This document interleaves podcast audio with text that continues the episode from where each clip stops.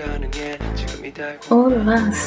Este é o episódio de número 36 do K-Pop Top, seu podcast preferido sobre K-pop, que também calha de ser o último episódio postado em 2021. Mas não se preocupe, porque isso não quer dizer que a temporada acabou, viu? Nós vamos até o final de janeiro dando pitaco sobre os lançamentos de K-pop deste ano, além de preparar algo bem legal pro mês também. Por isso, fiquem de olho nas nossas redes. Eu sou a MC de hoje, a Bi, e ao meu lado virtual está a maravilhosa, incrível, Macné da equipe que agora chegou aos 25 anos. Olha só que coisa fofa. Cambis, tudo bom, gata? Oi, oi. Antes de começar a falar sobre o nosso digníssimo artista de hoje, eu queria te lembrar que o KPT está com financiamento aberto. É um apoio único de pelo menos 5 reais, que pode ser feito via PicPay ou Pix.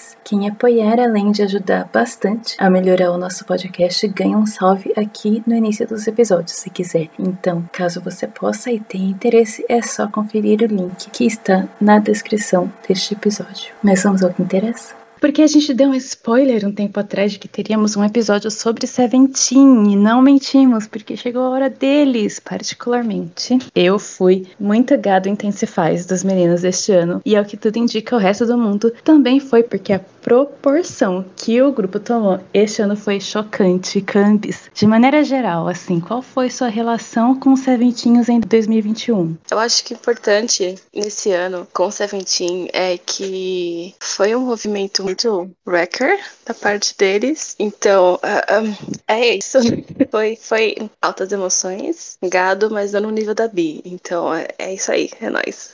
É, foi um pouquinho vergonhoso da minha parte esse ano, foi intenso. Mas enfim, do mesmo jeito que a gente fez com o episódio da Etisa, a gente organizou os lançamentos mais ou menos por ordem de relevância, tentando fazer um panorama do que foi o 2021 do Seventeen para vocês. Aconteceu muita coisa, de verdade, não dá para falar de tudo. Algumas coisas a gente já comentou em KPTN, em plantão. Mas assim, vamos, vamos nessa, né? Para começar, a gente queria mencionar rapidinho os shows que os meninos fizeram, porque além do tradicional Cartland em agosto, que ninguém me deu de aniversário, achei isso um absurdo. O Seventeen fez dois shows online, um logo em janeiro para abrir o ano bem, chamado Incomplete, e o outro agora em novembro, que foi dividido em três partes, contando a versão para o público japonês chamado Power of Love. O mais importante desses shows foi que lá no Incomplete eles mandaram uma versão 2021 para Shining Diamond, uma das faixas mais icônicas da carreira deles, por ser a primeira do primeiro álbum e também ter um lugar especial no coração dos fãs. Então tem um vídeo da performance lá no canal do grupo, para quem quiser ver sempre que o coração mandar. E considerando o que aconteceu alguns meses depois, foi um jeito bem perspicaz de começar 2021, né? Reimaginando a primeiríssima música deles, Espertinhos. Campos, algum comentário sobre? O meu comentário primeiro é que eu achei uma claríssima referência a Backstreet Boys, Incomplete. Então, is there, mas um, é, eu gostei que eles fizeram no Shiny Diamond. Eu gosto de quando o grupo faz, tipo, novas versões das músicas que eles lançaram, tipo, no ano de debut, porque você vê o glow up. E eles estavam grandes gostosos em 2021, então, assim, foi Chef's Kiss. Sem contar que no Cartland tem aquela troca de unities que rendem assunto pro resto do ano. Sempre ótimo. O plano inicial desse evento era ter três dias com shows online e offline, mas na pandemia, então ficou sendo só no dia 8, que é o aniversário do show. Mas tudo bem, porque os memes foram ótimos, principalmente por causa da digníssima Unity de vocal. Às vezes, no silêncio da noite, eu lembro daquela pessoa no reverse completamente desgostosa, porque meio que foi ideia do Uzi meter a coreografia do Espa em checking e a pessoa ficou tipo: Senhor Uzi, eu estou desapontada contigo porque a sua discografia é impecável e você colocou aquela música no meio e já pensou ser desse jeito? Muito engraçado. Mas parece a gente, né? Então. Estou desgostosa, só tem música boa. E você faz isso comigo. É, nesse ponto da vida, eu simplesmente aceito Next Level e Savage. A minha vida é assim. Anyway, quanto ao Power of Love, a gente não fala desse show porque nós vamos falar do Joshua mais tarde. Então, todo ano, quem conhece um pouco sobre o Seven. Tá vendo? Até o cachorro latiu. Só mencionar o nome. Bark, Bark, Joshua. Deixa de ser safada. Eu não tô sendo safada. Todo ano, quem conhece um pouco sobre Seventeen sabe que o grupo lança algo especial para os fãs, os Karate. Tanto no aniversário de batismo do fandom, quanto no aniversário de debut do grupo. E desta vez, o que a gente teve foi Happy Birthday, uma música que o Uzi fez em parceria com os próprios Karates que participaram de uma live dele para celebrar esse nosso dia, que é bem no dia dos namorados da gringa, ou seja, 14 de fevereiro. Uh, a música está disponível lá no YouTube do grupo, mas não é um lançamento lançamento oficial. O título em coreano quer dizer Obrigado por Nascer e a letra fala sobre a conexão que o Seventeen tem com seus fãs. É bem fofo. E já para o aniversário de debut em maio, dessa vez eles foram com um acústico ao vivo de All My Love, uma faixa do Semicolon, que foi o álbum que nós comentamos lá no episódio 18. Eu fiquei presa nesse ao vivo por tipo muito tempo, mais ou menos até hoje, de acordo com os meus cálculos. Candice, dessas faixas especiais, o que você tem a declarar? Um, eu achei bem soft que eles fizeram. A, a música do Crack Day foi muito fofa. E mesmo que não seja a minha xícara de chá, mas ela é bem gostosinha de ouvir. Então, a que eu mais gostei foi All My Love. Eu amei que o, o Ice Cube está tipo, I am a singer, I sing, sendo que ele não é singer, ele é rapper, mas foi muito bom. Ficou soft pra ele nessa música. O Dino tá incrível, ele nunca errou. A China Line está ridícula, como sempre. E eles estavam num campo lindo, aberto, e, e sendo lindos como eles são. E mostrando que quem sabe faz ao vivo. Então, assim, eu amei, mas eu senti falta ali de um mashup com Date do Pentagon, porque até o campo era meio parecido. Então, eu ia falar isso.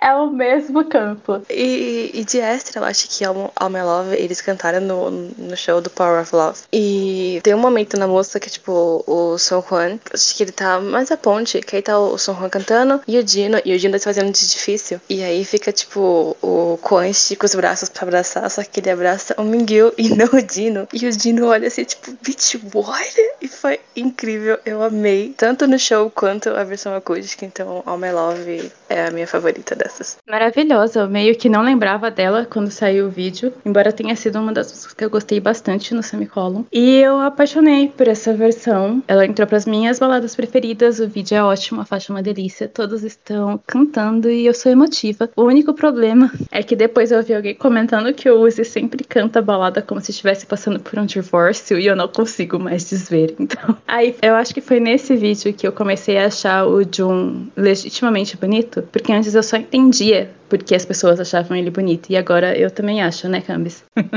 Finalmente, né?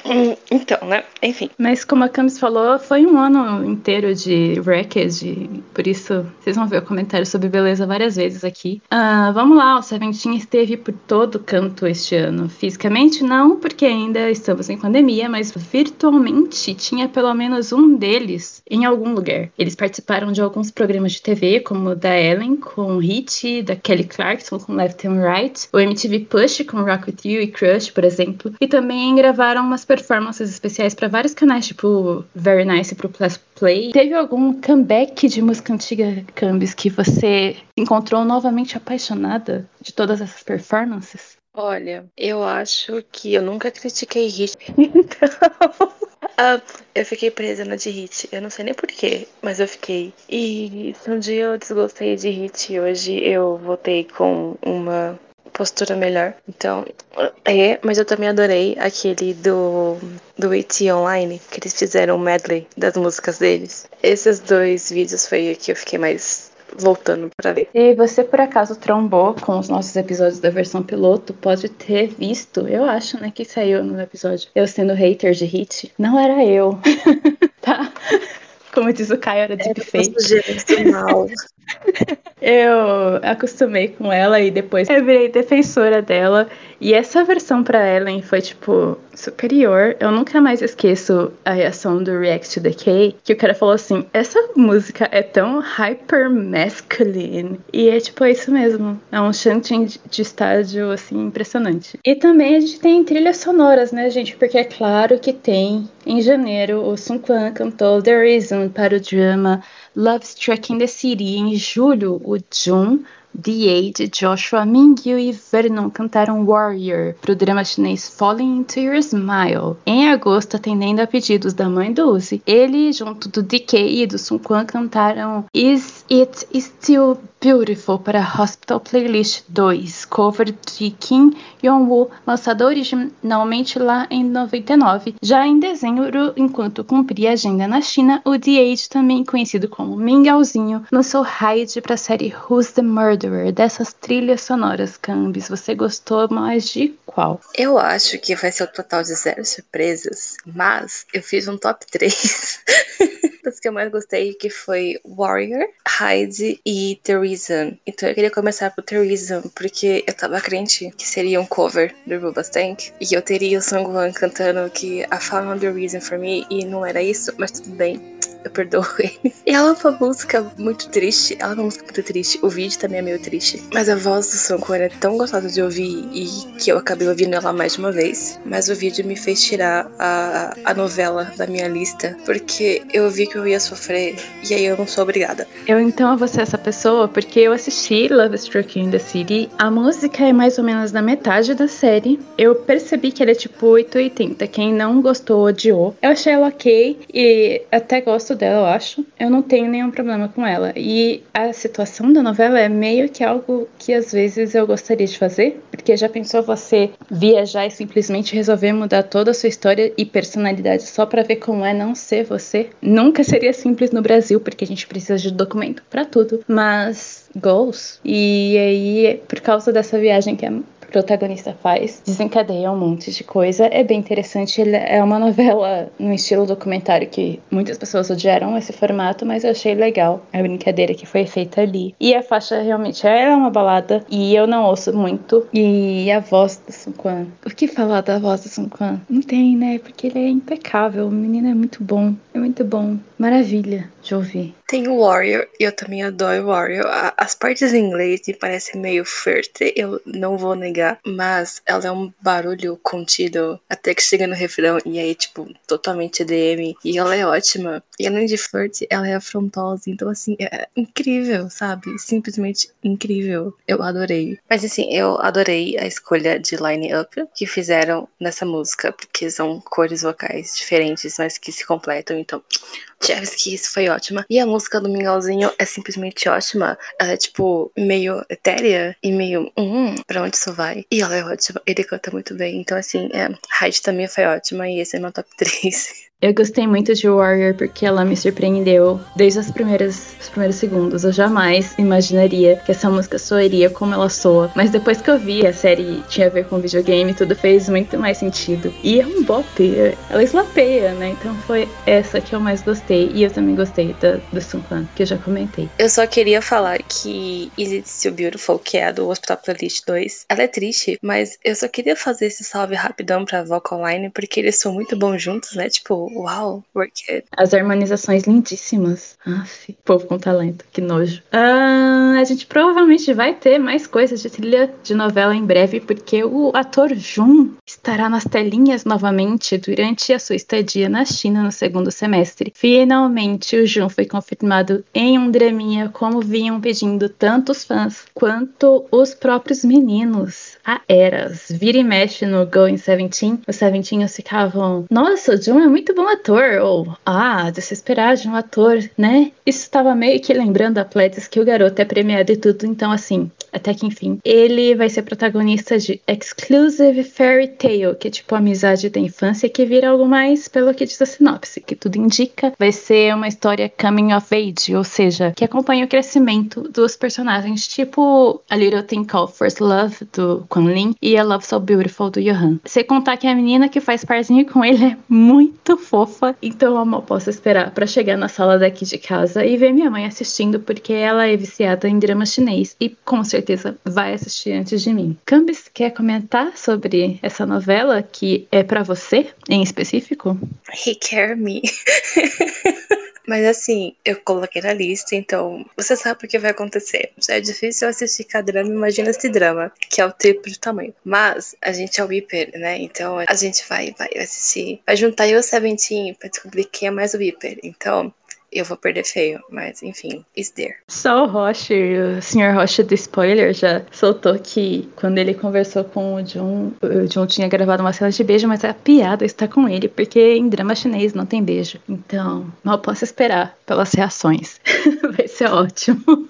Mas para fechar essa parte de trilhas sonoras, vale lembrar daquelas semanas lindas em agosto e setembro, quando estava passando a segunda versão do In The Soup, exibido pelo Reverse pelo canal de HTBC, que também exibe alguns episódios do Going Seventeen. Os meninos tiveram alguns dias de férias no meio do mato para terem momentos de cura, como os coreanos gostam de dizer. Todos os 13 foram para um local bem bonito e organizado de acordo com o que eles pediram e puderam descansar bastante, dormir bastante, né, Shao? E aproveitar a companhia um do outro sem a responsabilidade de cumprir a agenda, exceto o Sun Quan, que ainda tinha um episódio de Idol Dictation para gravar. Mas tudo bem. Tá tudo bem. Um, o programa foi gravado lá no começo da primavera, bem quando o Mingyu voltou do hiatus. E entre o lançamento do single japonês Hitori Janai e o álbum Your Choice, a gente vai comentar sobre eles já já, eu prometo. A trilha sonora que foi faixa de abertura do programa também chama ainda Sup. E a primeira versão foi composta pelos meninos durante essas férias, como é mostrado nos episódios 4 e 5. Ela é muito, muito, muito bonitinha. A letra tem bem a cara deles, porque foi feita em conjunto e a gente conseguiu ver bem o processo de criação do Seventeen. Particularmente eu gostei de ver o papel do Dino na composição, porque a galera adora se fazer de doida e fingir que ele não é importante. Não quero ouvir nenhum chilique com a gente, isso é verdade sendo que ele é sim o bebê do grupo. Os meninos adoram ele e a sua opinião sempre é levada em consideração. Tanto que no programa eles sentem que a música tá começando a tomar forma de verdade quando chamam o Dino para ajudar a compor. Então, se você é desses que gosta de esquecer do menino, sinta informar que ele é maravilhoso e é o preferido dos seus preferidos. Então, mil beijos. Cambis que está constantemente sendo atacada pelo rapaz Li e se segura para não ser amiga fura-olho da Sammy. Você chegou a ver algum alguma coisa da série. E o que você achou da música de abertura? O Dino é ridículo e se você não gosta dele, eu acho que você não é nem gente. Então, volte com uma postura melhor. Mas falando o que importa, eu não assistindo isso. Porque eu tô zero surpresas e mas está salvo pra eu assistir um dia, quem sabe. Vai rolar, gente, eu tenho fé. Mas eu gostei da música de abertura, ela é bonitinha, ela é soft, tem eles no, no vídeo. E ela é bem música com os amigos ao redor da fogueira. Então tá, tá, tá na aesthetic. Eu achei que funcionou. É muito bonitinha. É uma graça, eu amo essa música de abertura. E é isso. Como eu comentei anteriormente, o Seventeen teve uma crescente absurda nos últimos anos. Eles já eram considerados top boy groups de K-pop, mas o Hengarei, do Hengarei pra cá, a crescida foi exponencial e de acordo com fãs antigos e que nossa OG, Sami, assustadora. Eu não vou entrar em mérito de por que eles chegaram onde estão ou qualquer discurso que foi emocionado gosto de fazer. Vocês vão encontrar bastante disso na internet. O meu ponto aqui é que essa crescida em números permitiu que eles tivessem estabilidade dentro da empresa e pela segunda vez a Pledis conseguiu o que todos achavam ser impossível, manter o grupo completo na hora de renovar um contrato. Isso tinha acontecido anteriormente com o Newest e tem o triste título de único grupo de 2012 ainda com todos os seus membros. Muito obrigada, Cube. E agora os juniors deles também vão estar completinhos pelos próximos anos, já que todo mundo lá em julho acordou com a empresa os seus novos contratos um ano antes deles realmente expirarem. E essa estabilidade também tem permitido que os Seventinhos meio que tenham autonomia para fazer o que querem. Honestamente, alguns deles sempre puderam meter esse louco, eu sei, mas agora a gente tem visto até os membros que costumavam ficar escanteio tendo seus momentos de holofote, ao invés de ser só o Quan se desdobrando em programas de variedade. O John Han, por exemplo, tá com um garoto propaganda lá no Japão e vários meninos tiveram ensaios fotográficos sozinhos pela primeira vez. É, a lista é bem longa, não dá para ficar falando dela inteira aqui. O mais importante é que eles estão lançando música das hosts aos lançamentos surpresa, os Seventinhos este este ano teve diversas combinações interessantes, né? Fico bem aqui pensando o que vai surgir no futuro. Eu acho que eu queria ver hum, a linha dos insuportáveis lançando alguma música. É, essa linha é composta pelo Joshua, o Wonwoo, o John e o Dino. Eu não tenho a menor ideia do que eles poderiam lançar, mas eu quero. O, o solo do Shell eu também tô no aguardo. Você tem alguma, algum solo ou unity inusitada, Candice, que você queira muito ver? Em partes, McNeline, só que não com o Quan sendo protagonista e sim o Dino. Eu acho que eu tô virando Dino Baser. Um, foi, foi um realization que eu acabei de ter. Eu tô meio preocupada com a minha vida agora. Um, I don't know. I'm confused now. Para os ouvintes do KPT no Spotify, responde também. A gente vai deixar a pergunta no episódio e a gente adoraria ver a resposta de vocês. Então, quem não usa Spotify pode nos contatar pelo Twitter ou pelos sistemas de mensagens do Anchor. Não existem falar com a gente, viu? Nós adoramos ver as, as respostinhas. E para falar mesmo das músicas que já foram lançadas de verdade, não das que foram criadas na nossa cabeça, lá em fevereiro, o Jun soltou duas faixas chamadas Crow e Silent Boarding Gate, que tem MV tudo. E depois, lá em maio, no Dia dos Namorados chinês, ele apareceu de novo com Fall in Love. Eu vou fazer isso aqui porque a gente não tá no mesmo cômodo e ela não pode me matar. Então eu queria que a nossa Jun Based oficial da equipe liderasse a parte sobre o solo do Jun. E eu tenho a sensação que vai ser ótimo, então Go Campus, Shine. Campos está imóvel há cinco minutos. Um, um, eu, eu, queria pedir desculpas pelo que vai acontecer a seguir, mas enfim. Um, e eu queria começar então com Silent Boarding Gate,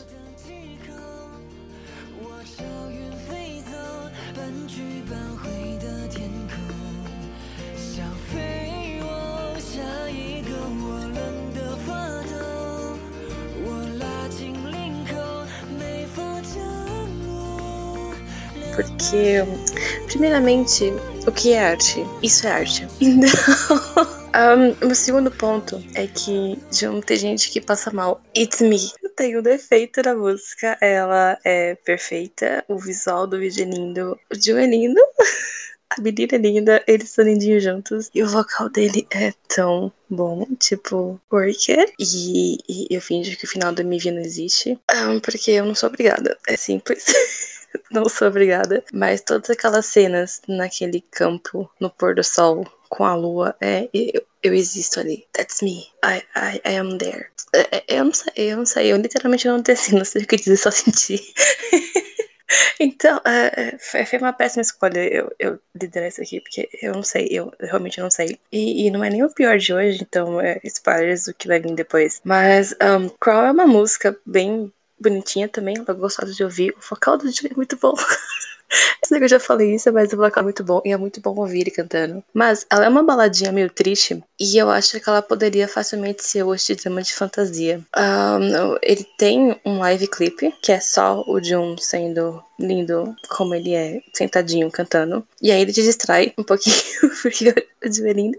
Estamos. Eu sinto muito, mas enfim, sentimentos. Estou sentindo sentimentos. É, me perdi aqui, desculpe.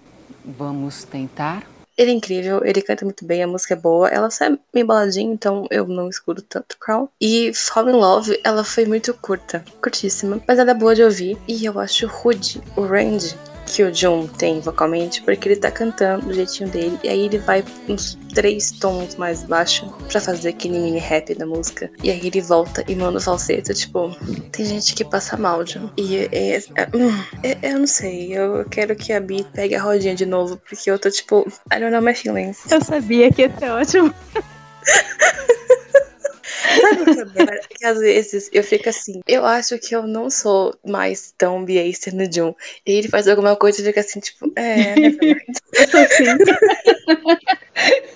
Mas eu, eu quero assinar embaixo de que a Camis falou. Silent Boarding Gate é perfeita. Eu amo tanto essa música, tanto, tanto. É, eu vi no making off da MV que as cenas externas que bem foi que ela comentou. É, tava tão frio, é tão frio. Eles estavam, tipo, congelando, tadinho. E eles tentaram ao máximo gravar tudo de externo para não precisar voltar.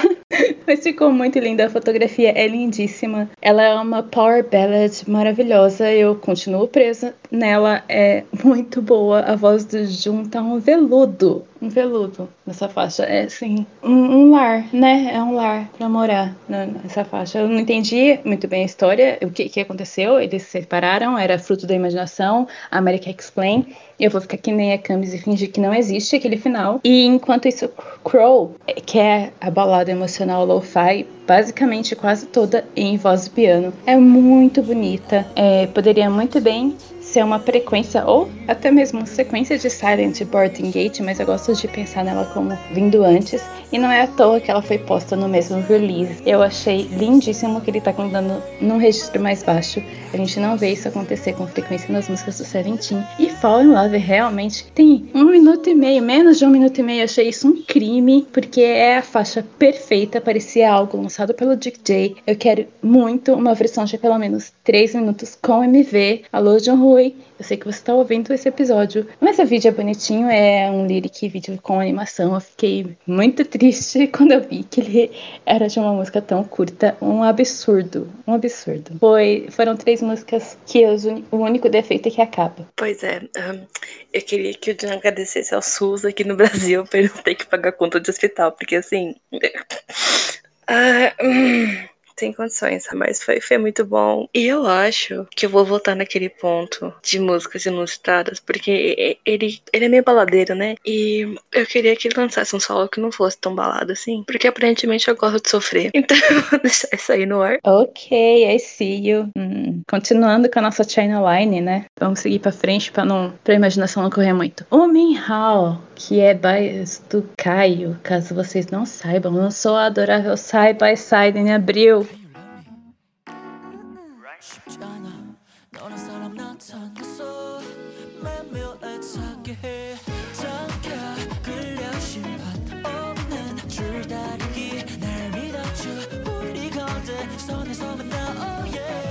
Conversão chinesa e coreana. A faixa é um absurdo de fofa. A coreografia virou a nova religião dos Seventeens, especialmente do host. E a gente ficou sem condições vendo o Mingauzinho sendo bobo apaixonado pela menina que ficava ignorando ele. Era a própria versão chinesa daquela música do seu Jorge. Tô namorando aquela mina, mas não sei se ela me namora. E na maneira do condomínio, lá do bairro onde eu moro. E eu acho que agora a Cambis entendeu por que, que tá tendo seu Jorge indicado no, no YouTube da, da, conta do KPT. Porque é realmente é aquela faixa Cambis, o que você tem a dizer? Eu sei que você tem muito a dizer sobre Side by Side. Não, a Bi falou que o, o, é o bias do Caio, mas ela não contou que ele é, tipo, o filho da equipe praticamente toda, né? Então. mas eu fiquei um pouco disso com o seu Jorge. Mas aí, make sense. Mas foi engraçado, porque quando saiu, a, no, foi no teaser ainda quando saiu do teaser da música, eu acho que fui eu que virei pra Bi e falei assim: a vibe é de Pretty Please. E eu tenho muitos sentimentos, mas eu, como sempre, eu não sei dizer sentimentos. Mas ela é muito boa.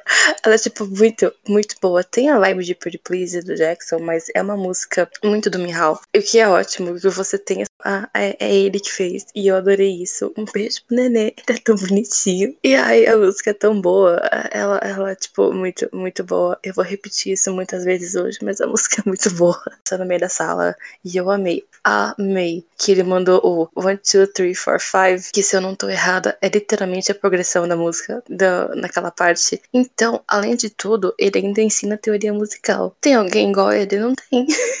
ícone. E a, a música é meio confusa de um jeito bom, porque ela vai crescendo, ela cresce até o final. E ela muda de instrumental, tem hora. Tem um, um momento meio Santana. Eu adoro esse momento mambo, lambada, eu não sei o que, que é aquilo que tá acontecendo do nada depois do rap. É tipo, uma surpresa atrás é da outra. É ótimo. É maravilhoso. É Santana. É totalmente Carlos Santana aquilo ali. E você não pode mandar minha opinião. E, e depois vem, tipo, um piano jazz. tipo, what is happening? No Dance Break. É tipo. Uhum. É muito musical, né? Sem condições. É sensacional. A música é extremamente fofa. E também frustrante, porque como assim alguém falaria não pra, pra esse neném? Eu anotei isso. Eu anotei literalmente assim, completamente realista. Quem que vai dizer não pra ele? É muito. Sim, o Miguelzinho tá lindo, eu quero chorar de tão lindo que ele tá. E a versão em chinês tem um live clipe. Pra quem gosta de trivia inútil, a coreógrafa e dançarina que tá com o Miguel nessa versão chinesa é a mesma que canta, que está com o Roshin Spider. E Thunderous do Stray Kids. Ela é tão miudinha e eles têm tanta química, é adorável. É muito fofo, a coreografia é uma gracinha. A coreografia é ótima. E ela é ótima, a dançarina é, tipo, incrível. Um beijo pra ela. E tem uma parte, no, logo no comecinho, que ele faz... Ele dança atrás dela, tipo, a menina não quer ele. E aí ele fica dançando atrás dela e é muito bonitinho. Ai, ela é ótima, pra você ficar feliz. Foi essa né? parte que deu mais vibe de Pretty Jackson. Wang, né? É, Uhum. muito bom. Mas eu acho que um, um dos highlights é o MV, o final do MV. Porque tem, tem participação especial, tipo, out of nowhere. E é muito bom. Ai, eles são ótimos. É o DK, o Dino e o O John. É, É. John Dino de Kay, que parece, tipo, ele finalmente consegue a menina, muito É. gracinha, e aí ele vira e dá uma piscada pros amigos dele no bar, tipo, aí aos três fica assim, ah não. É muito bonitinho. O mais engraçado que eu achei foi que no MV do Jun os meninos atormentaram tanto ele por contracenar com uma garota. Mas eu não vi, ou eu não lembro de ver o mesmo acontecer com o Mingau. Então, tipo, foi engraçado isso. Até porque o Jun é mais velho, então você imaginaria que eles não atormentam tanto nesse sentido, os membros mais velhos, só que, surprise! É o Seventeen, eles não têm problema, eles não têm preconceito com idade, eles atormentam todo mundo. Mas acho que é porque o Mihal é meio que um bebê, né? Então eles ficaram meio tipo, não vamos zoar com o bebê. Ou algo assim, eu não sei. Dino olhando do canto assim, am I a joke to you? Ai, meu Deus. Ok, vamos pro próximo, porque o próximo é causador de sentimentos, né, Campos? Em abril também, o Roche lançou a famigerada Spider.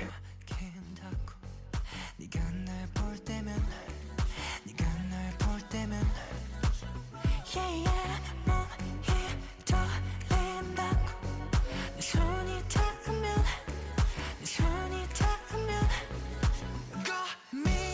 Seu debut solo oficial que foi assim. Campos, que acabou aprendendo mais do que jamais achou que aprenderia sobre a reprodução de aranhas. Conta pros nossos ouvintes o que é essa música do Roche, por favor. Olha, eu não quero contar nada, eu quero pedir pra sair. I refuse. Não, não, não, não. Brienne, I cannot. Sempre. Não, gente, assim. Eu disse que era um ano de record e eu acho que esse foi um dos mais fortes que teve esse ano, porque Roshi, fella, buddy, meu amado. hum, eu vou resumir toda a série de Spider com aquele Vine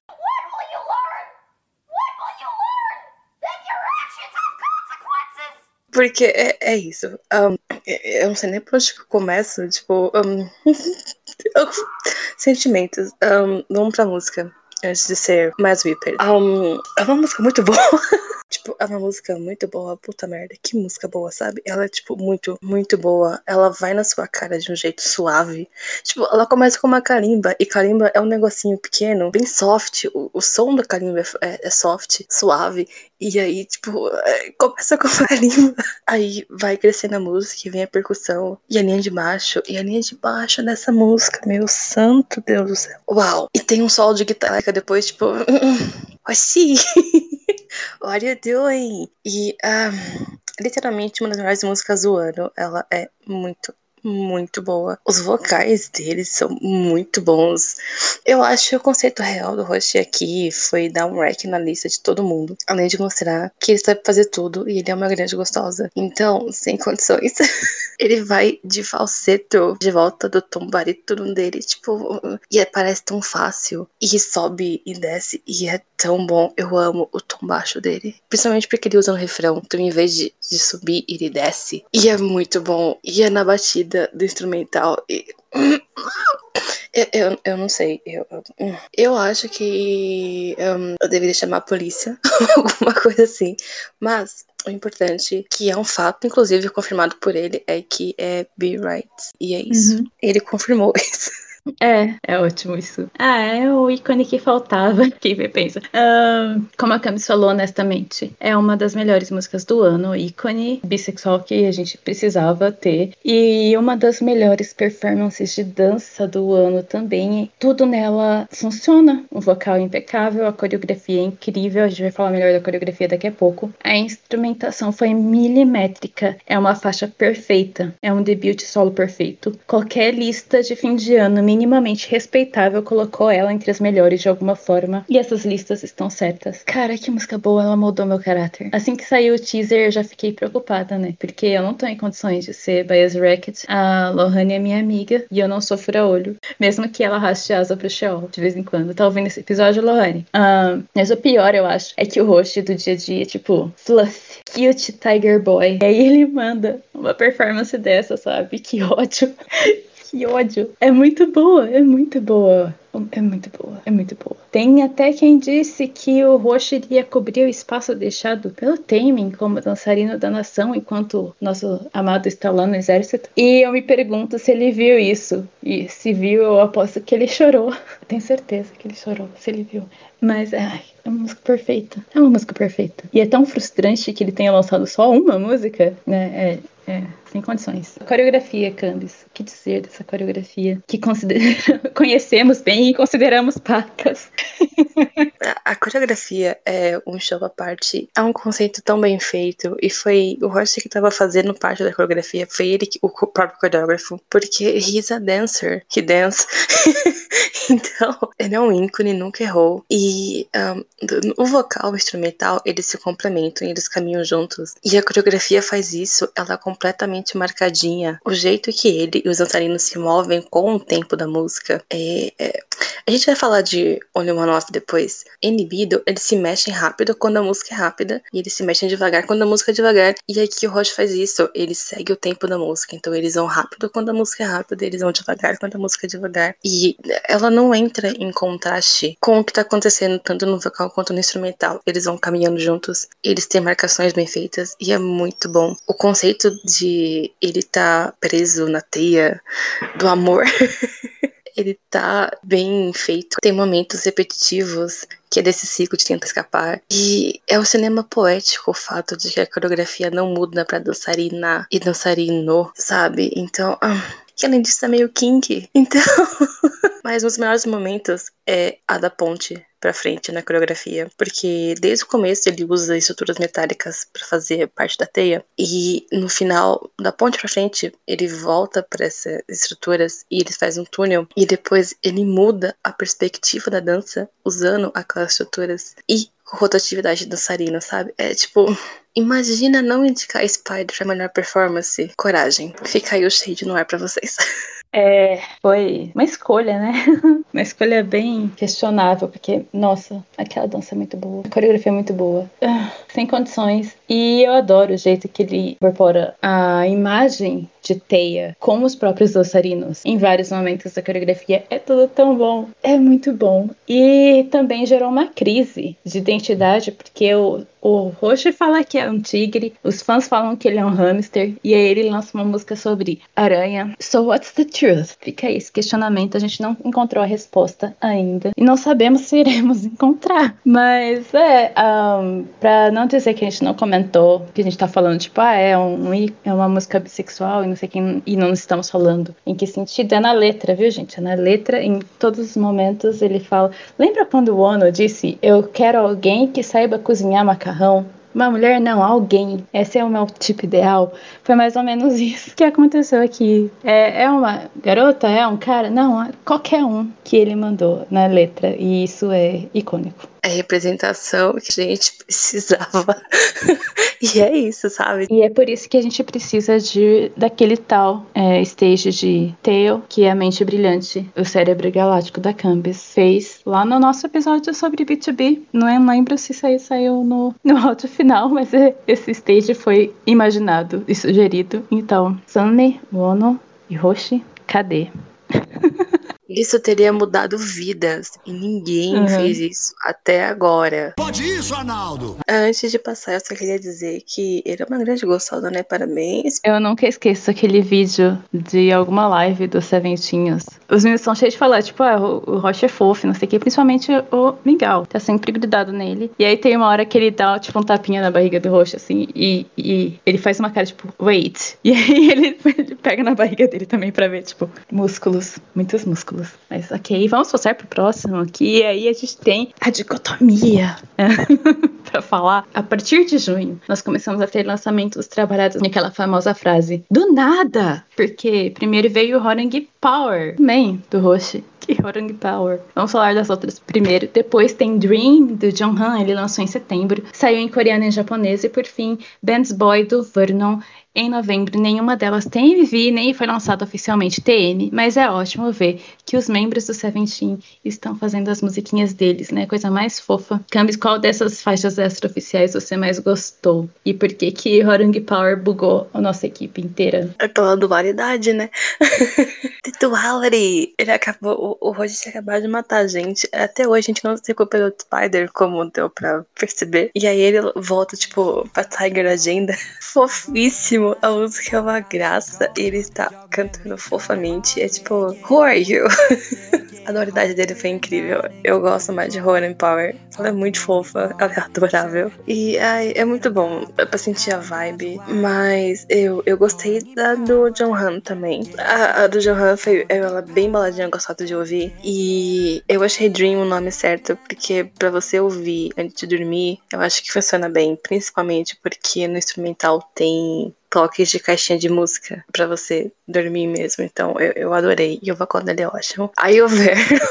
ah, o, que- dizer do Fernando, né? Ehm, eu achei Ben's Boy meio C-word, é cringe, mas é uma coisa dele, então eu acho que já é um- uma brand do Verno a esse ponto. E é, eu não sei, eu, eu achei ela meio gay também. Ten years we've been bros. Então, I, I don't know.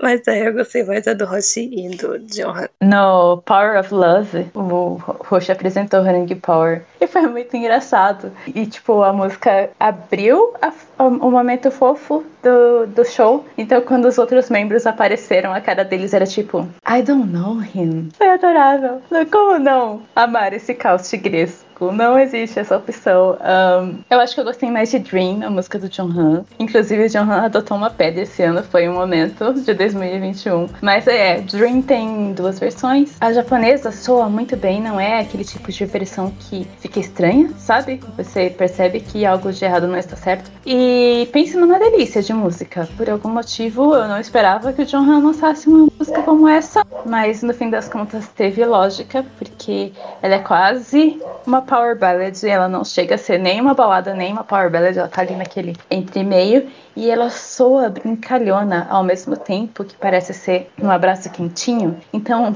se encaixa muito bem pra ele, eu gostei muito. E a do Vernon, o autotune me persegue mais uma vez, ela é fedida, me deu uma energia de Drake barra Post Malone, que eu sempre respeito, não ouço sempre, mas é, eu, eu não odiei. E é, é uma música do Vernon. E é muito mais engraçado você pensar nela quando você descobre que ele tá em quase toda a letra do álbum Ataca. Como se tudo isso não fosse suficiente, lá no Power of Love, que rolou em novembro, o Dino apresentou Last Order e Zero Hero, que não foram lançadas oficialmente ainda. O S-Cubes, a.k.a. Choi Sun Chol, vem dizendo que está preparando um solo, que também deve sair a qualquer momento, se ele estiver falando sério. O Uzi já teve uma mixtape confirmada para janeiro, então vocês estão terminando o ano com Seventeen aqui com a gente e vão começar com Seventeen também lá com o nosso compositor Tampinha preferido. Haja conteúdo. Mas vamos para os lançamentos oficiais do grupo, finalmente. Nessas horas que a gente lembra que o Seventeen tem 13 pessoas e 13 é gente pra cacete, né? Força na peruca. É hora de falar da melhor faixa em não coreano, de acordo com as vozes da minha cabeça. A primeira e única, Hitori Janai.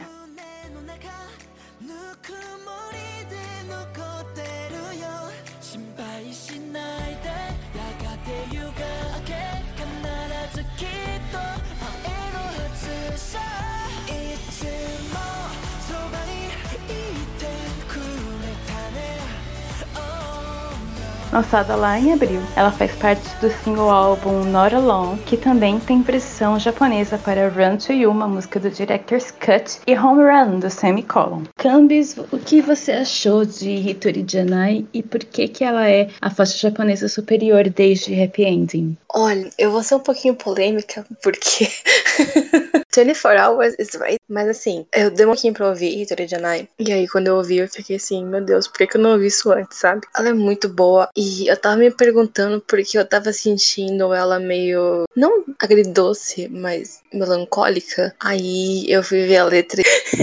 então, um, eu, eu gostei que eles conseguiram passar esse sentimento da letra pra música. E você consegue sentir sem precisar ver uma tradução. Então, foi bom. Ela é uma daquelas músicas que é tipo, tá tudo uma bosta, mas precisa melhorar. e ela é ótima. É, é, eu vou lançar essa aqui, porque um, essa música, Utopia, do ATEEZ, sento na mesa, na mesa do lanche. E é isso. Muito obrigada. Um, o MV é uma graça, ele é bem color pop em, em pastel. E porque é pra combinar com a história calminha da música, mas as cores são ótimas. E cada um tá e depois eles estão juntos e são os ridículos. E é muito bom, é engraçado. Eles são engraçados, eles estão se divertindo. Tem uns momentos meio videochamadas, que é para lembrar que a pandemia não acabou. então, eu, eu gostei. É, é uma MV bonita. E o mais importante é o doguinho no vídeo.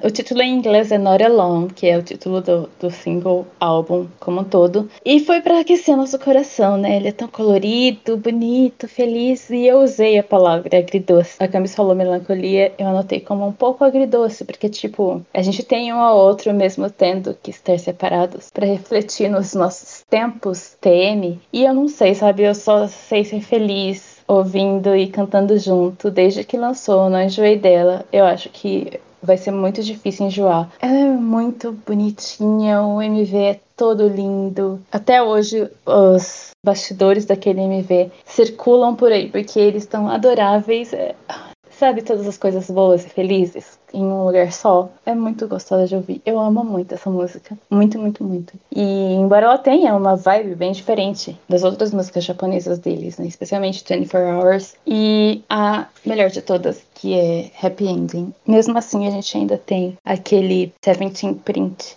tão boa, é muito boa.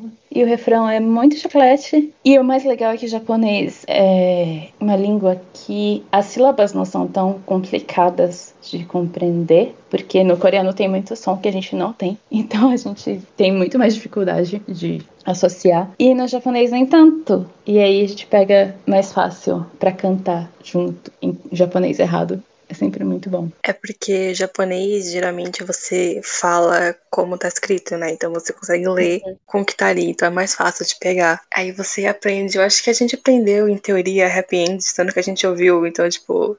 E Trijanai é a mesma coisa, por essa questão da língua. E ela fica na cabeça, dá vontade de ouvir de novo, porque ela tem essa questão de ser, tipo, aquele abracinho gostoso, né? Então, é, eu gostei do que eles fizeram. Não é tanto uma música que eu escutaria sempre. Eu ouvi ela bastante depois que ela saiu e eu passei aquele momento de demorar pra ouvir. Mas ela é muito boa, então dá vontade de você voltar pra ela. É Seventeen Print mesmo, né? Então.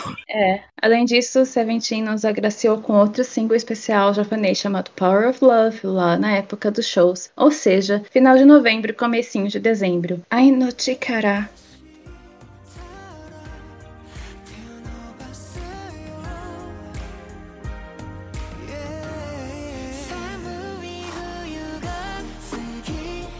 Foi apresentada primeiro no show japonês e o vídeo foi lançado no dia 29 de novembro, mas o single álbum mesmo saiu no dia 8 de dezembro, contando também com as icônicas Home, do You Made My Doll, e Snapshot do Node. A gente falou da versão coreana dessa música lá no episódio 18, porque foi o vídeo que eles soltaram pro aniversário de debut ano passado. O que você tem a dizer sobre no Chikara Campus? Eu não sei se é a intenção, mas ela é uma música de Natal. Só pelos sinos que tá no fundo do instrumental. Então, é. Ela é bem power ballad de inverno, que você escuta nessa época do ano lá, porque aqui a gente tá derretendo no verão. É pra gente fingir que tá refrescando. Mas é- ela é gostosinha de ouvir. Eu gosto dela. Também tem um arzinho leve de show. Aqueles momentos que, tipo, eles vão cantar essa e todo mundo vai ficar com os braços pra cima, indo de um lado pro outro. Então, é. E o MV é, tipo, tão bonito. Ele é tão, tão, tão bonito. Aquela parte do Minguil com a Aurora, sabe? Ai, Sabe o que, que a estética do MV me remeteu? Eu fui lançada diretamente pra Wish on the Same Sky do Monsta X, o que é sempre um elogio. Foi essa ligação que eu fiz logo no comecinho. Make sense. Eu me lembrou alguma coisa, mas eu não tava conseguindo linkar o que era exatamente. Talvez seja isso. Eu sou a favor dessa conexão. E é claramente um sinal pro, pra Montinho lançar música juntos, então deixamos aí pro universo. Mas, mas eu gostei. Mas entre ela e Trijanai, eu prefiro Trijanai. Então, é isso aí. Um beijo. A PT, haters de balada, ataca novamente. Eu concordo também. Isso é mentira, isso é mentira. A gente tem um post de balada pra Pra provar provar. que a gente não é hater de balada. a gente só prefere outras de vez em quando. Então, está Mas é isso mesmo. Ela é uma balada das boas, só que como é balada, eu não ouço muito. É, Aquele início com o Omo é tão brega. Saiu diretamente dos anos 90 e eu estou vivendo por aqueles pequenos segundos iniciais. É muito brega, é muito brega. これは白い雪が降っていた日の僕たちの物語だ Breguíssimo, 10 estrelas, KPT print. Foi pra gente. Toda vez que começa, uh, cringe, I love it. eu demorei pra ouvir, porque eu ainda não separei Hitori Janai. E continuou insuperável, mas é uma faixa muito bonitinha pra quando você quer se sentir abraçado. Inclusive, essas foram as duas constantes do Seventeen em 2021, eu achei. Sentir felicidade e receber um abraço quentinho. They care us. A gente começou o ano dos lançamentos japoneses pensando neles, né? Com o Hitori Janai, que foi tipo, tá tudo bem, a gente vai ficar bem. E aí a Inotikara foi tipo, eu continuo aqui a gente continua bem. E nós vamos continuar estando bem. Não se preocupem. Então achei isso muito fofo da parte deles. Why are you crying? Que é o contraste com que a gente teve dos lançamentos coreanos. E nós finalmente chegamos nele. Se você prestou atenção no grupo em si, provavelmente deve estar assim: Ué, cadê Bittersweet? Me prometeram Bittersweet, onde é que tá? Elas esqueceram, porque justamente foi essa que a gente comentou lá no episódio da Lihai. E saiba que nós jamais seríamos capazes de esquecer essa faixa de Unity do Mingyu com o Momo, juntos da maravilhosa Lihai, que não deu as caras de novo, tal qual aconteceu lá no feat dela com o Park Ji-hoon. Amiga, me ajuda a te ajudar. Ahn, Bittersweet.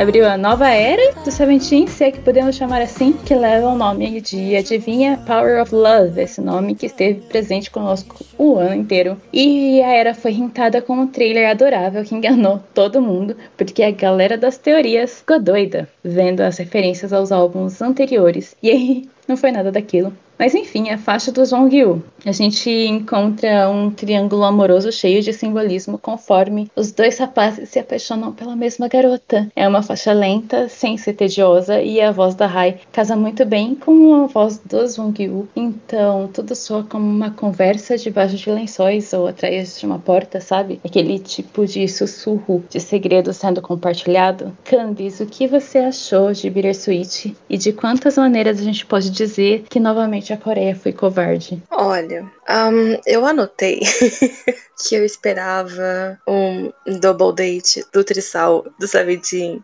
com o do Gosha, mas em Gosha, que foi inclusive o episódio da Lihai, eles tiveram mais coragem do que o Seventeen que eu vou deixar isso no ar, eu achei que faltou essa, essa né, dar essa cara tapa, mas, mas, é, é sobre Trissal e você não pode mudar minha opinião. E eu adorei que a Bi falou dessa parte de estar, tipo, uma conversa debaixo do lençol ou atrás da porta, porque ela tem todo esse clima íntimo, tipo, é como se você fizesse parte desse universo, tipo, que os dois amigos perceberam que eles gostam da mesma menina, e aí fica, tipo, o que, que a gente faz agora? Teoristas do vídeo dizem que eles, tipo, se escolheram, escolheram a amizade deles ao invés dos meninos. Mas uh, a verdade é que tá os três juntos e é isso que importa. Eu não entendi o que aconteceu. Eu entendi porque eles estavam correndo, fazendo exercício do nada. Mas no vídeo, eu não lembro se saiu isso na versão de estúdio. Mas no vídeo também tem um instrumental de chuva. Porque tá chovendo, tipo, quase que no, no clipe inteiro. E eu achei que essa camada extra de ambientação ficou muito boa por esse clima íntimo que a música tem. E o contraste da voz da Rai com o do Zoe é muito bom. E eles estão cantando, eles estão cantando. O Ono tá cantando. Isso, isso foi pra mim.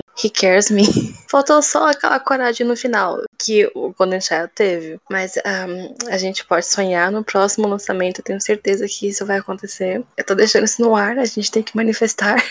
Círculo de oração. Mas eu adorei a música. Ela é muito, muito boa. É um lo-fi bem gostoso, sabe? Dá vontade de você ouvir de novo e de novo. E a, Rai canta só o refrão. E ela é fácil de ficar na cabeça. Então você fica junto. Foi, foi ótimo. Eu acho que realmente o único defeito é que faltou aquele, né? De uh, final do, do Trissal. Mas uh, is there. Eu anotei praticamente as mesmas coisas. Os dois estão cantando. É muito gostoso. É tipo um blues. Eu esqueci de perguntar pro meu pai de novo. Ah, eu amo, sou a voz do Mingyu. Ele tem a voz meio rouca. Eu acho super charmosa de ouvir. E o MV é cheio de simbolismo. Eu sou meio que da, da turma que entendeu que os dois escolheram um ou outro. Mas esses simbolismos são basicamente os fones de ouvido, o chapéu e a chuva. Os próprios seventinhos ficaram doidos na teoria quando eles assistiram. é, Eu recomendo assistir aquele react do- dos meninos sobre o MV. Os Mingyu ficaram só.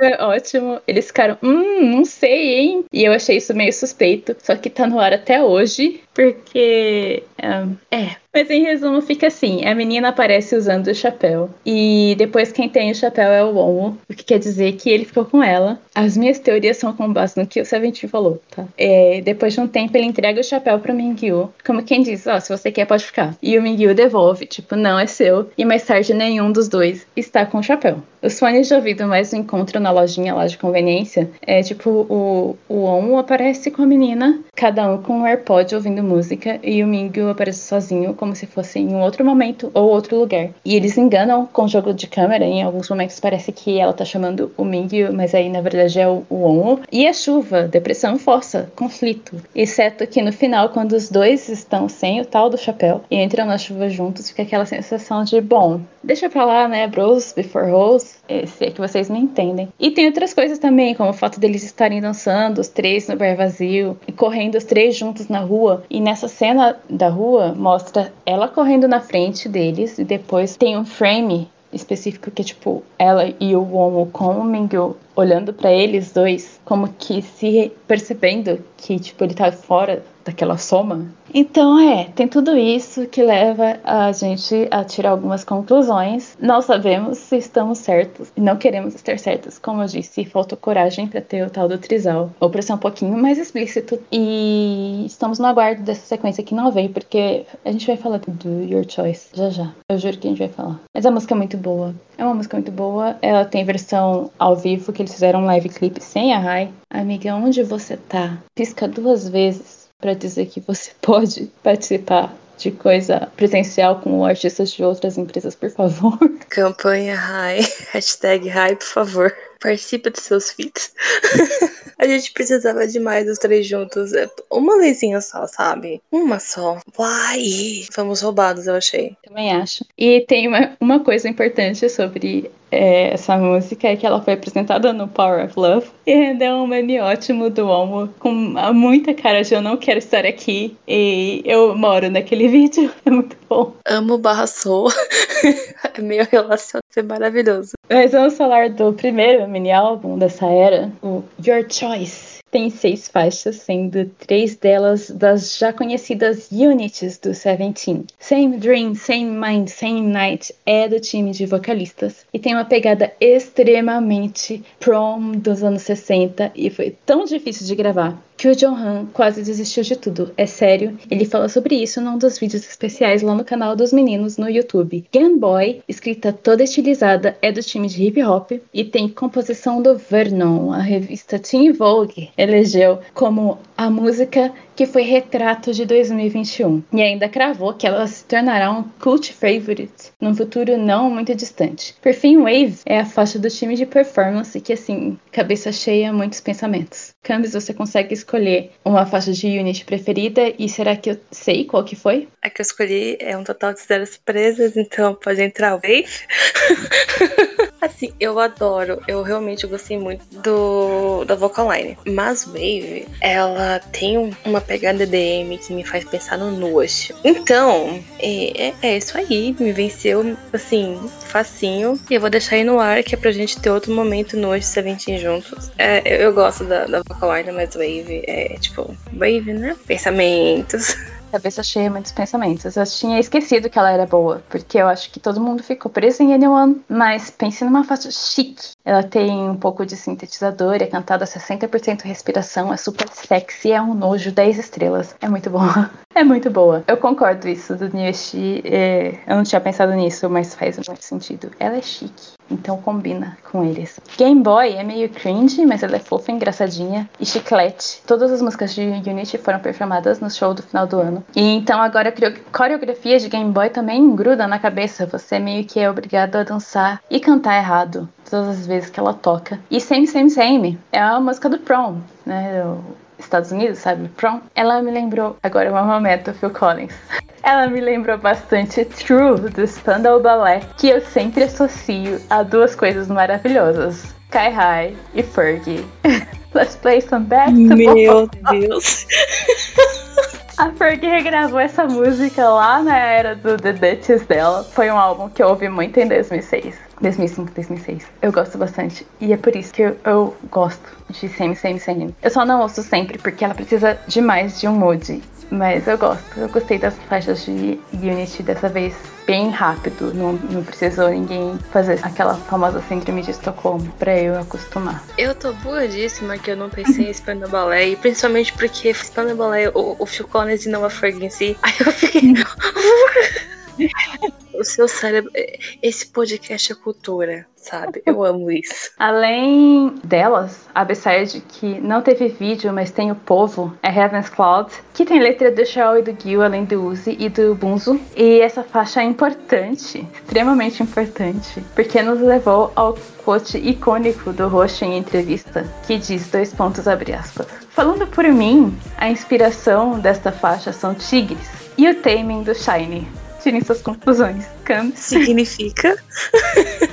Um, não, eu amo, porque a minha anotação era simplesmente que eu preciso fazer um shit post. Porque o refrão de Heaven's Cloud é totalmente aquele Vine do Take Me to the Feeling, que é o carinha pulando na rua com fone de ouvido, sabe? É, ela é literalmente isso. Eu preciso fazer esse shit post um dia. Mas eu amo essa frase no Roshi, tipo, fellas. Momentos de 2021. Eu amo essa faixa, mas eu confesso que eu passei a gostar mais dela depois de esquecer que ela existia e voltar pro álbum um tempo depois. Sabe como hum, uma lembrança? Uma lembrança boa? Foi isso que aconteceu. E ela é tão soft. Ai, que delícia de música. Oh, muito fofa. E aí a gente vai chegar na música título, porque assim, tinha tanta, tanta expectativa quanto ao novo lançamento do Seventeen, porque primeiro que todos os meninos estavam se achando grandes gostosas ultimamente, e segundo, as músicas que eles lançaram em 2020 foram hits massivos. Então tava todo mundo super ansioso para ouvir Ready to Love.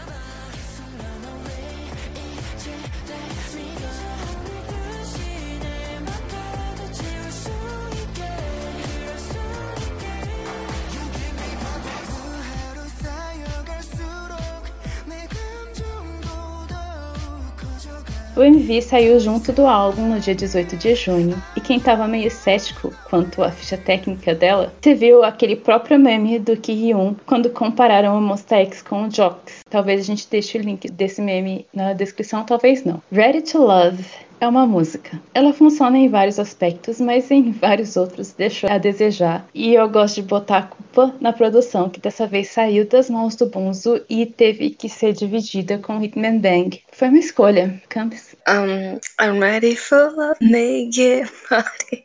Ai, ela é péssima. A primeira vez que eu ouvi, é, eu fiquei meio tipo. hum, ok, ela existe. E ela existiu por motivo de razões, mas a gente não pode falar mal explicitamente. Então fica aí a nossa pergunta de why? Why? Why? Why? Why? Eu acabei ouvindo ela uma vez ou outra, contra minha vontade, tecnicamente. E o, o refrão dela acabou me pegando. Então hoje eu gosto do refrão, mas ele não é grande coisa. E eu acho que é exatamente esse o problema da música, porque ela não é ruim e ela não é boa. Ela é um quase. E esse quase é de um jeito que às vezes eu queria que ela fosse só ruim. Que aí eu poderia dizer que é uma boa música ruim, sabe? E não uma música quase igual ela é. Então é. É. é. Se tocar, eu vou cantar o refrão junto, porque é chiclete e ele fica na cabeça. Mesmo ele sendo cheio, mas tem bastante inglês, então você consegue pegar fácil. E é, é ela tá, tá ali, né? Então. Eu simplesmente odeio pré-refrão com todas as minhas forças. O que é mais frustrante quando chega o próprio refrão, porque o refrão é ótimo. Inclusive, o refrão e a ponte são as únicas partes legit boas. O resto é meio. Ah. E sabe o que é pior? Os meninos estão no ápice da gostosura pra ter que cantar uma música assim. Sabe quando aquela Karate reclamou do- dos meninos terem botado a coreografia de Next Level na música? Então, sou eu com Ready to Love. Ai, que ódio. Quase tudo ficou no quase. Eles sentaram, pensando na, na parte de teorias, né? Que o pessoal adora teoria. Eles sentaram uma menina que apareceu só com um mingau e não fez nada. Os telefones de amor e amizade voadas em mim. O pessoal ligou com o Bittersweet, que o Mingyu entra no telefone da amizade e o Ono no do amor, mas tipo, e daí? E sério, cara, essa parada da menina me irrita tanto, mas tanto, porque era a chance de linkar com o solo do Mingau, sabe? E aí, nada. E aquela chuva no final, não dá pra ver um menino. Parece que eles ligaram mangueira de bombeiro, sabe? É, Olha, aí eu vou ter que defender, porque assim, você não reclama de cena de dança com metade do grupo de roupa branca dançando. Então, Haja paciência. Haja paciência. A coreografia tem momentos que eu gosto, tem momentos que é. Mas em geral ela é boa, né? É uma coreografia legalzinha. Mas ficou muito aquém do que a gente poderia esperar do Seventeen. Eu fico tão irritada com isso. Porque, sabe, é melhor não falar. If I speak. Bi sendo levada pelas autoridades em breve. Um, enfim, eu, eu vou defender a última cena da chuva, porque eu, acho que foi mesmo uma mangueira de, de bombeiro. E é difícil de ver, mas assim, é, é dança na água e eu sempre vou defender, então é, é difícil pra mim. Eu sou muito Reaper e Beyoncé pro meu próprio bem, tem hora. Eu tenho plena consciência disso. Mas a- o, o conceito foi bom, a execução falhou um pouquinho. E eu acho que isso ficou meio que por todo o MV, do jeito que eles gravaram. A Sam apontou isso no grupo pra gente também, então, tipo. mas eu, eu tô meio preocupada agora, porque eu ia perguntar pra Bi o que, que ela tinha achado da última cena de dança na chuva, porque o S Cube estava com calça branca colada nos colchão dele, e aí eu queria perguntar o que, que ela achou, e aí ela tá tipo, meh as fuck. com raiva dessa cena. Não dava pra enxergar nada. Isso e uma cena de floresta em eclipse. Mesma energia. Ai, que raiva. Não, não, isso foi ótimo, sabe por quê? Porque eu tinha colocado embaixo, eu anotei, eu juro que eu anotei isso. Tem uma cena que é naquele cenário lá que tem uma florestinha com pós-festa, que tem as cadeiras, os balões. E aí, no shot do Vernon, tem um que dá um foco nele e desfoque no fundo, mas é aquela cena. E eu fiquei tipo, nossa, Crepúsculo tá diferente. é, é isso. Brunch Apart, eu achei que nessa era o Vernon ficou bem em destaque. Vou confessar isso. Foi merecido, tanto em Ready to Love quanto em Anyone. E eu também achei que foi meio que a era do Uzi e do DK. Os três foram os que mais chamaram a atenção. Fora os que já chamam a atenção normalmente. Então, pelo menos isso, né? É, o DK, o DK com aqueles bração de fora realmente, né, chama atenção. Então, eu vou deixar esse salve aí. Espero que a Sam colete o filho dela também, porque está complicado. E se é pra gente falar de excesso de gostosura, vamos pra julho, porque foi quando o grupo equilibrou a balança ao soltar um vídeo para One, a faixa superior do álbum, que deveria ter sido o título. Ela é tão boa, mas tão boa, que a gente tá presa nela até hoje. Sério, é sério. Eles lançaram uma caralhada de coisas desde que ela saiu. Mas o replay velho dessa faixa foi maravilhoso. E eu acho que, particularmente, nem Getting Closer foi tão ponto de exclamação pra mim. E olha que eu gosto de Getting Closer num tanto saudável. A Cambis tá aqui e não me deixa mentir. Anyone, né, Cambis? O que foi Anyone? O jeito que essa música pegou a gente desde quando ela saiu até hoje, tipo. Hum. Anyone é literalmente uma das melhores músicas que o Seventeen já lançou. E se você discorda, discorde na sua casa. Porque eu não sou obrigada. Ela é muito boa e eu não sei nem por onde começar. Tipo, meu Deus. Ela é perfeita, mas eu queria dar o meu comentário inútil, porque vocês sabem que eu funciono no modo mashup aleatório do nada. Então, às vezes, eu começo a ouvir Anyone e vem um refrão que eles cantam tipo not anyone, anyone, e eu automaticamente canto no one, not anyone, nobody cares about me.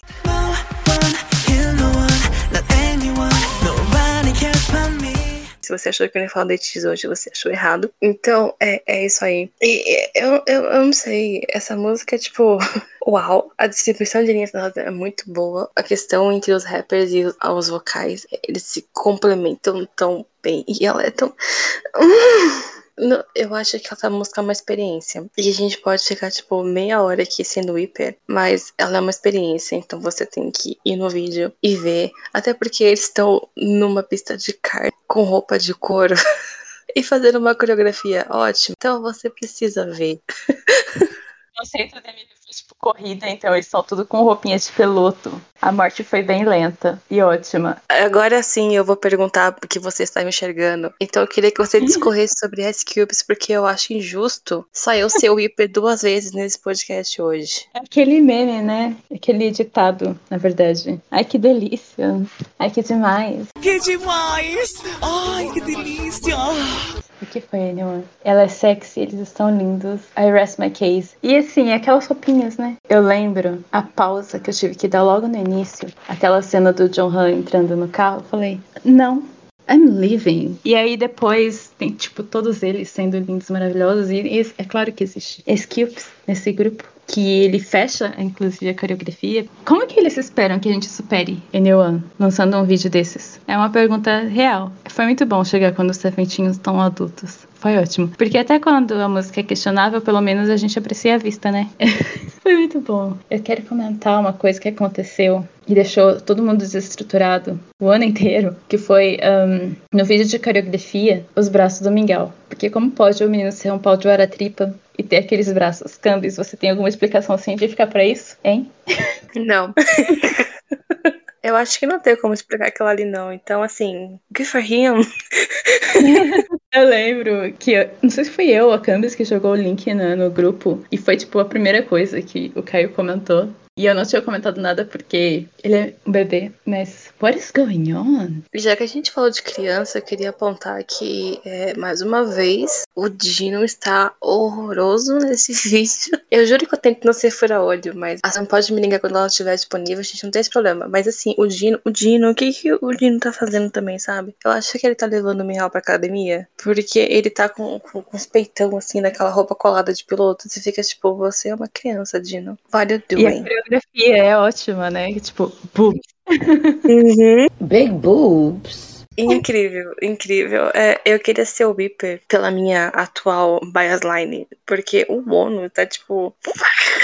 Eu sou básica nessa parte, eu sei, mas ele é muito bonito, tipo, uau. E aquela calça branca dele tá muito boa. Um beijo pros estilistas, porque assim, gente, ai, sabe? 10 estrelas. Foi um momento, tem sido um momento há mais ou menos sete meses, seis meses, seis meses. Sem condições, muito bom, muito bom. Aquelas roupinhas foram tudo. E enquanto a gente ainda estava tentando digerir N1, a Athletics anunciou duas coisas: que os John Hall iriam voltar para a China e cumprir a agenda que tinha sido adiada por causa da pandemia. Consequentemente, pela primeira vez desde o debut, o Hall iria passar o aniversário com a família, olha só que fofo. E que o Seventeen iria voltar com um álbum novo. Entre o anúncio e o lançamento do álbum, a gente teve um mini reality, será que eu posso chamar assim, intitulado Seventeen's Doll is Hotter Than Day, que foi dividido em units. E eles leram perguntas que foram enviadas pelos Karate e organizadas pela staff, aproveitando para conversar de maneira franca. São três episódios e um epílogo, todas as units responderam as mesmas perguntas, e foi nessa daí que a gente descobriu que o John Han quase largou mão de tudo quando gravava Semi Semi Semi. Uma coisa que eles repetiram foi que queriam gravar MV para as unidades novamente, porque faz tempo que isso não acontece, então a gente já sabe o que vem aí no futuro incalculável. Mas o Ataca, né, gente? Quando, quando nós vimos o teaser em vermelho e preto, o título do álbum, a piada veio pronta. Sinto que serei atacada. E fomos, né? É, eu em particular, mas nós vamos chegar lá daqui a pouco. Lembra quando eu disse que a gente ia falar do Joshua depois? Agora é o depois. Porque o trailer de conceito. O trailer, minha gente, talvez a Candy seja capaz de explicar, porque eh, eu não, não sei palavras. A piada pronta aqui também, porque até parece que eu sei palavras, né? A minha palavra é, sabe aquele meme da Beyoncé, só que você troca Beyoncé por Joshua, e é isso. Gente, não, porque é- é- foi momentos assim de quem viveu sabe. Incrível. Saiu o teaser, e aí, tipo, o povo na minha timeline tava tipo, Joshua? Joshua? What the fuck?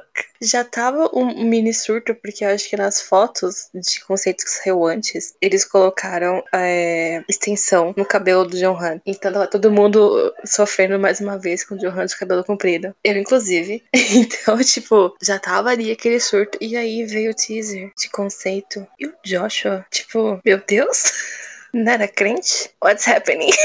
Sem nenhuma condição. É o ano dos Wreckers. ahn, o pior é que, tipo, foi você, Camis, que mostrou? Não lembro quem que me mostrou. Um dos produtores, editores de vídeo, falando que a cena era, tipo, um blooper. Mas por- ficou tão bom porque ele tá sorrindo. A- A cena é a seguinte: tá meio escuro, com uma luz vermelha. E ele tá com um fósforo na boca. E aí ele acende esse fósforo. Só que ele tá sorrindo e aí depois, na hora de acender, ele fica sério. E foi isso que matou todo mundo. Foi esse momento. E nem era pra esse momento estar no, no vídeo oficial. Só que foi tão bom que até o pessoal que tava editando falou assim: Eu acho que eu vou pôr, sim. E essa é a história. E então a gente morreu ali. E o episódio acaba. Ficamos com Deus. É importante ressaltar que ninguém nessa equipe é Joshua Bezos. Então, foi esse o poder deste álbum, né? Ah, embora o John e o Mihal tenham voltado para a China em setembro, eles deixaram tudo pronto para o lançamento do álbum, que foi em outubro. Então, mesmo não estando nas promoções, eles estão no MV e na maioria dos vídeos liberados durante esse período. O Ataca tem sete faixas produzidas por quem a gente confia, sendo que três delas novamente foram das Unities e a última foi lançada exclusivamente em formato digital, é toda em inglês e é da linha dos estadunidenses. A faixa dos vocalistas foi Imperfect Love, uma power ballad cinematográfica com refrão harmonizado bem delícia de ouvir. O time de hip hop gravou I Can't Run Away, que de acordo com entrevistas que o grupo deu, foi a primeira vez que o time de hip hop finalizou a faixa deles primeiro. E o mais engraçado é que é uma balada, então tipo, o time de hip hop acertou cantar uma balada em tempo recorde, estranho,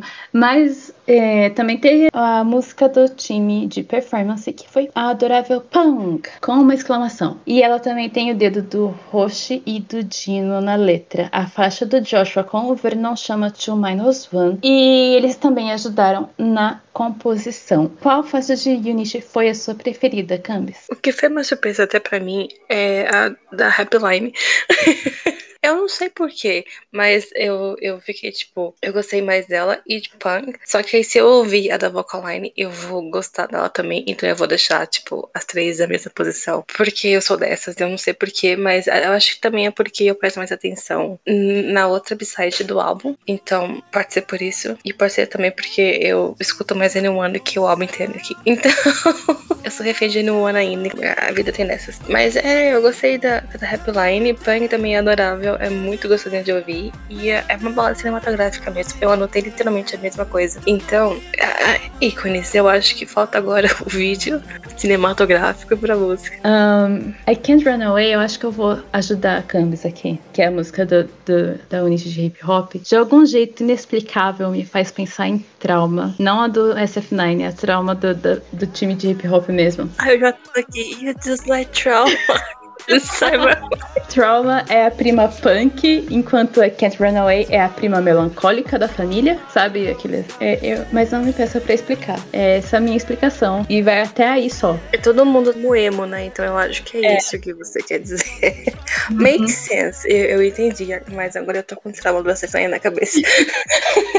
This is not your Sim, Cute Seat foi a faixa de Unity feliz da vez, apenas bolhas de sabão e preços quentinhos. Imperfect Love tem cara de final de show, eu achei. Também não ouço sempre, mas eu acho que eu gosto mais dela do que de Same Same Same, né, comparando as duas músicas de, de vocal. Você não vai falar de Two Minus One, Campos? Eu estou chocada. Pela minha saúde mental eu vi, que ela não existe, tem hora. It's for my mental health. Principalmente depois que ela ganhou aquele vídeo ao vivo pelo Genius. E aí eu cometi o erro de assistir, sabe? E assim. Fui a sacada Intensified. Joshua! Deixa eu dar a minha, minha explicação para Two Minus One. Smash Mouth, 100%. Você não vai mudar minha mente. Eu tenho certeza que o Joshua estava pensando Califórnia, filme das gêmeas Olsen. E é isso. Um, I rest my case.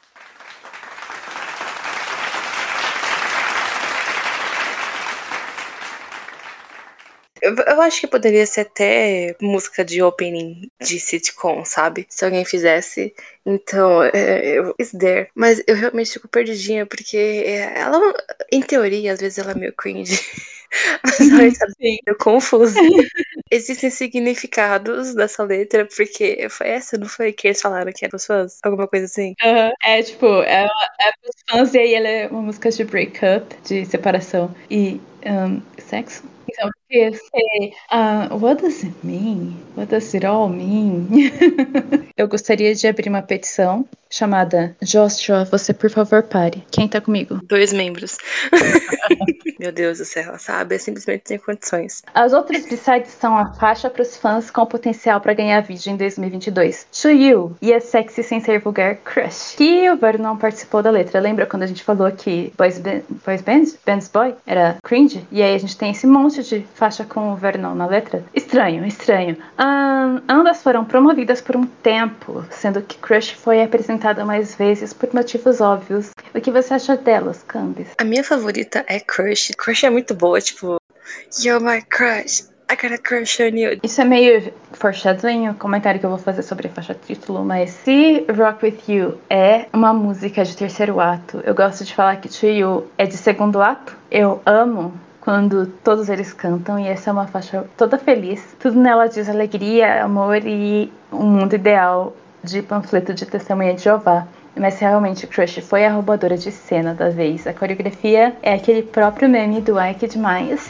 Que demais! Ai, que delícia! Só que eu sempre associo ao vídeo do Miguel chorando no ensaio, tadinho. Mas é, ela é chique e não óbvia. Coisas que eu adoro ver. E o rap do Sheol me matou bastante. É, queria deixar isso registrado. Fui com Deus. Eu ia falar do vídeo de coreografia, porque a minha conexão da vez é que esse vídeo de coreografia de Crush é irmão mais velho das performances de Black and White do Dreamcatcher. Então, eu queria deixar essa pra vocês, porque eles são irmãos. E você não pode mudar minha opinião. Mas ela é rude de um jeito meio sutil e é em contrapartida com a música, sabe? Porque tá tipo. Então é, é muito bom. E ai, eu adoro essa música. E eu gostei que a Bia já foi o Viper, porque eu ia perguntar se ela tava viva depois do Tchau aparecer no vídeo e na música em si. Então, é, é- eu gosto quando ela já é o Viper, sem eu precisar ficar perguntando. Incrível. Eu acho só que faltou um terno mais aberto pra alguns deles, sabe? Mas eu. Enfim, Aquele vídeo de performa- performance meio escuro, né? Precisava, a gente precisava enxergar isso um pouquinho melhor. Mas eu adorei o, o uso de props. Eu gostei desse paralelo com o Black and White. Achei 10 de 10. Foi uma roubadora de cenas de respeito. E agora é hora de falar da título, né? A título foi nenhuma menos do que Rock With You.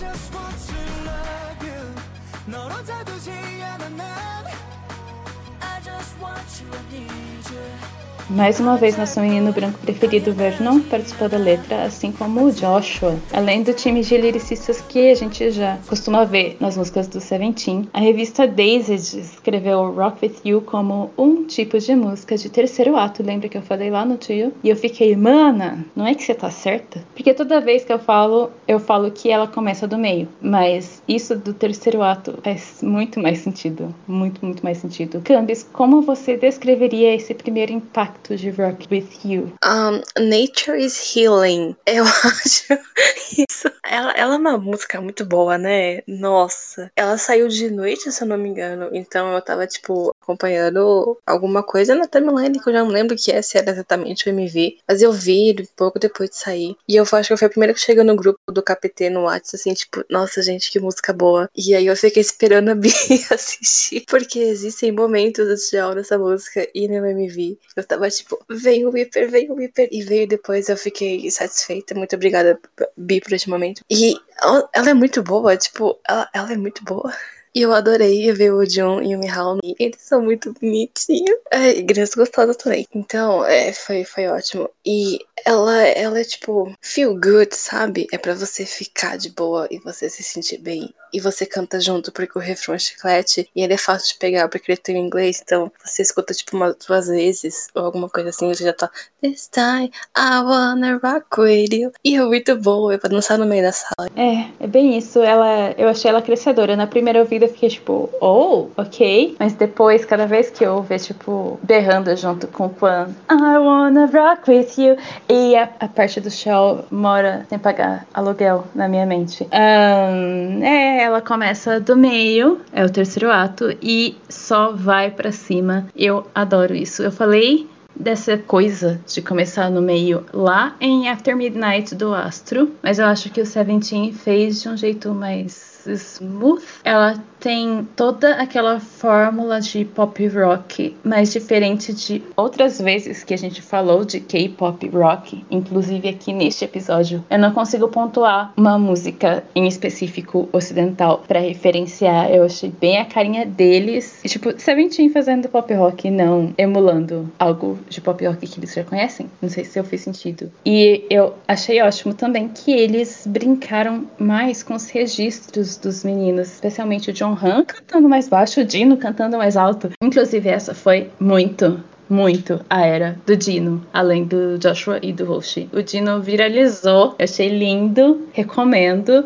sempre mostro pros meus amigos, que foi sensacional. Eu mandei pra, pra Sam e ela falou: eu, eu não vou fazer nenhum comentário, eu te odeio.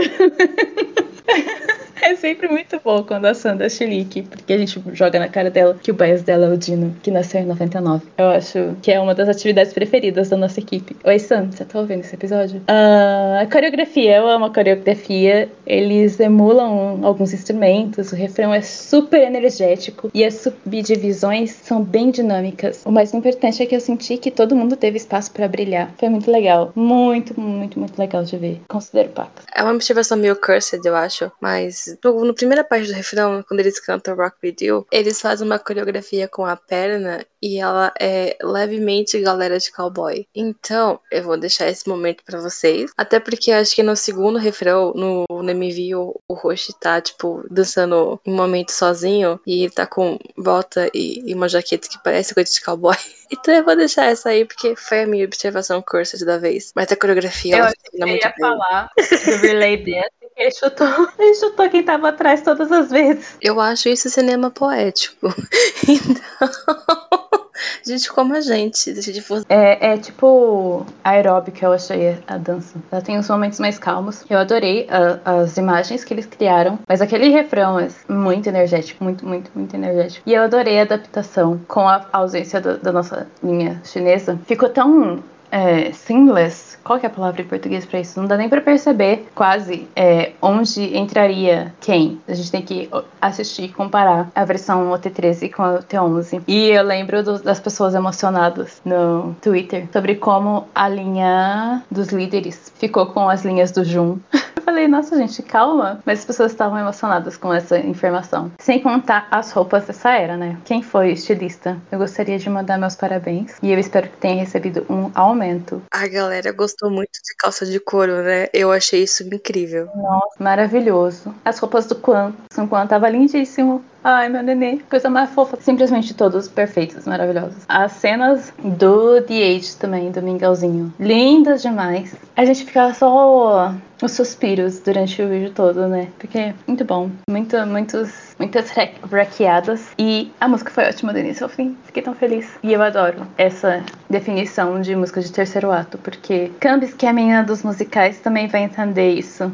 né? Quando você- chega naquela parte final do filme, em que as coisas estão sendo solucionadas. É quase que uma abertura, né? De terceiro ato. Eu achei muito, muito pertinente essa comparação. Ela totalmente tocaria naqueles momentos que o grupo se junta depois das dificuldades e eles vão ensaiar pra performance final, sabe? E aí vai passando aquele time-lapse com várias cenas. É, e seria essa música tocando no fundo. Então, é muito bom, é muito nítido como ficou isso e, e eu adorei. Eles soltaram uma versão ao vivo com banda, que foi um fanservice maravilhoso. E a melhor parte foi saber que quem tinha pedido isso foi o Minhao. Eu amo só um ao vivo com banda e backing vocal, e eu sinto muita falta disso no K-pop. Então sempre é uma alegria ver esses ao vivo raiz acontecendo. Foi ótimo, sensacional. 10 estrelas e mil de, de 10 esse comeback como um todo. Simplesmente é, salvou o final do ano. Foi muito bom, foi muito, muito bom. Ah, nesse ponto da vida, o Jun e o Minhao já voltaram da China e atualmente, no dia dessa gravação, estão em quarentena. Eles não vão participar das apresentações de fim de ano, nem do festival do Reverse, mas estão de volta e o fato deles terem voltado antes de Natal e Ano Novo indica que provavelmente vem aí algo bem no começo de ah, janeiro com o nosso adorável OT13 juntinho no palco de novo. O programa dos meninos Go in 17 fez uma pausa para as festas, volta em fevereiro e a gente só espera que a não enlouqueça que nem foi na última seca de Golsi. Pelo menos os memes foram ótimos. E chega, né? O episódio acabou? Acabou? Será assim? Acabou. Glória a Deus. Glória a Deus. Haja conteúdo e gente emocionada apresentando conteúdo, né? Se você ouviu até aqui, muito obrigada. Não esquece de avaliar o episódio. Se você tem, ouve no agregador que tem a avaliação, inclusive o Spotify está para aparecer a qualquer momento aí para você a avaliação de podcast. E é muito importante para a reputação do KPT nas plataformas. Ah, se você quiser falar com a gente, saiba que Estamos sempre pelas redes sociais nossas e do podcast em si. E eu fui sua âncora da The Aged B ao lado da nossa queridíssima Candy. Bye. Falou, valeu!